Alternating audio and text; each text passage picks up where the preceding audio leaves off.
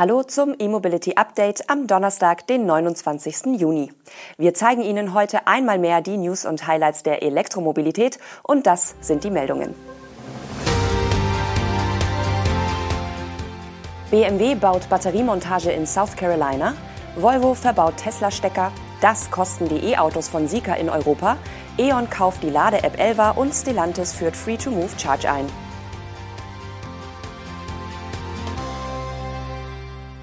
BMW hat im US-Bundesstaat South Carolina mit dem Bau eines neuen Werks für die Montage von Hochvoltbatterien begonnen.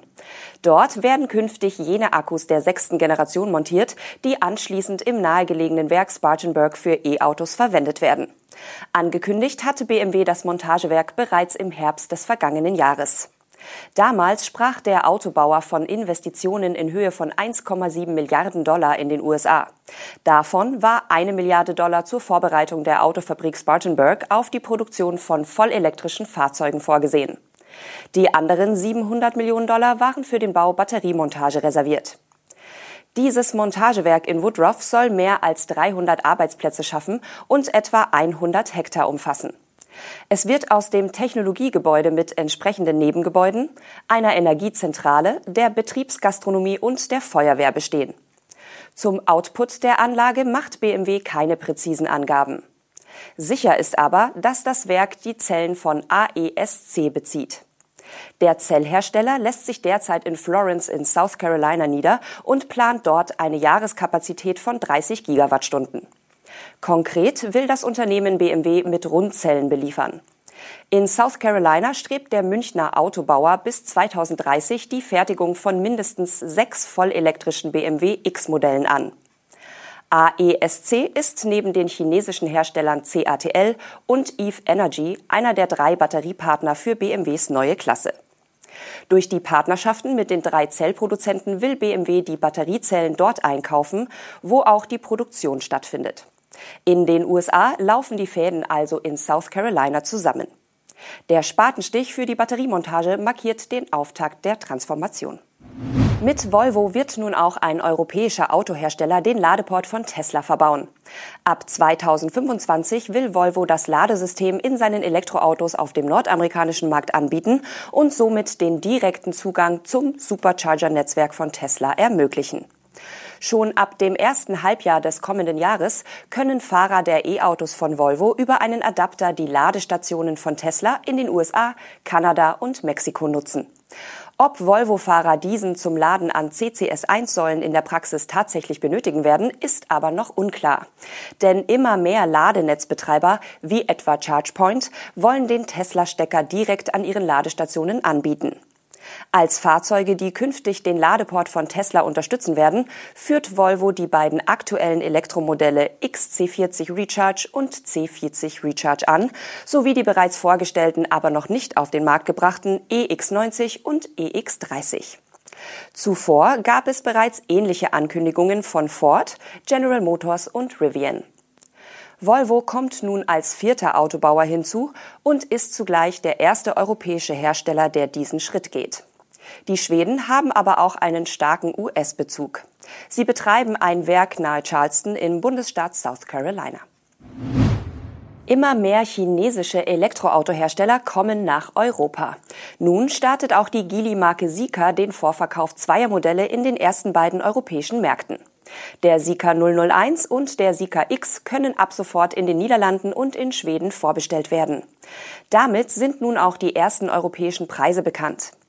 Der fast fünf Meter lange Shooting Brake Sika 001 ist das Debütmodell der Marke.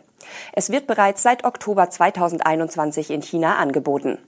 In den Niederlanden und in Schweden geht das Elektroauto für rund 59.500 Euro an den Start. Der Sika X dagegen ist ein Kompaktwagen mit SUV-Anleihen.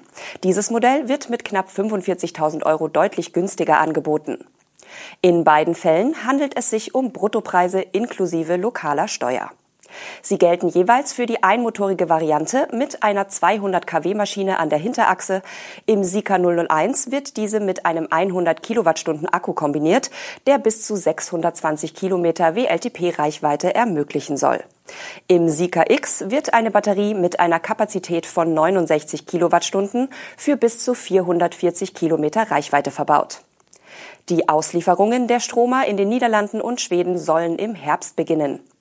Erste europäische Niederlassungen von Sika sind noch in diesem Jahr in Amsterdam und Stockholm geplant. Anschließend sollen rasch weitere europäische Länder und Modelle folgen.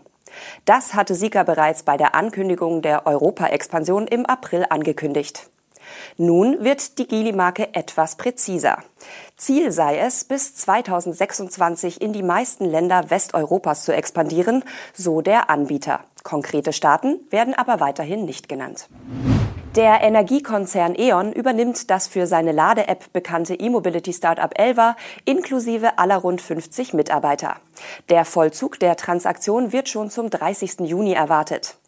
Elva befand sich seit April in einem vorläufigen Insolvenzverfahren und stand damit zum Verkauf. Elva wird nun in eine 2022 gegründete E.ON-Tochter namens E.ON One integriert und auch künftig mit dem bisherigen Management eigenständig am Markt auftreten. E.ON One verantwortet für den Energiekonzern seit dem vergangenen Jahr digitale Lösungen zur Umsetzung der Energiewende. Die von Elva entwickelte Technologie hilft Autofahrern per App eine verfügbare Lademöglichkeit zu finden und soll künftig in das Ladeprodukt von E.ON Drive implementiert werden. E.ON will das Geschäftsmodell von Elva im nächsten Schritt weiter ausbauen. Die von Elva entwickelte Technologie mitsamt der App soll aktuell den Zugang zu über 300.000 Ladepunkten in 40 Ländern bieten.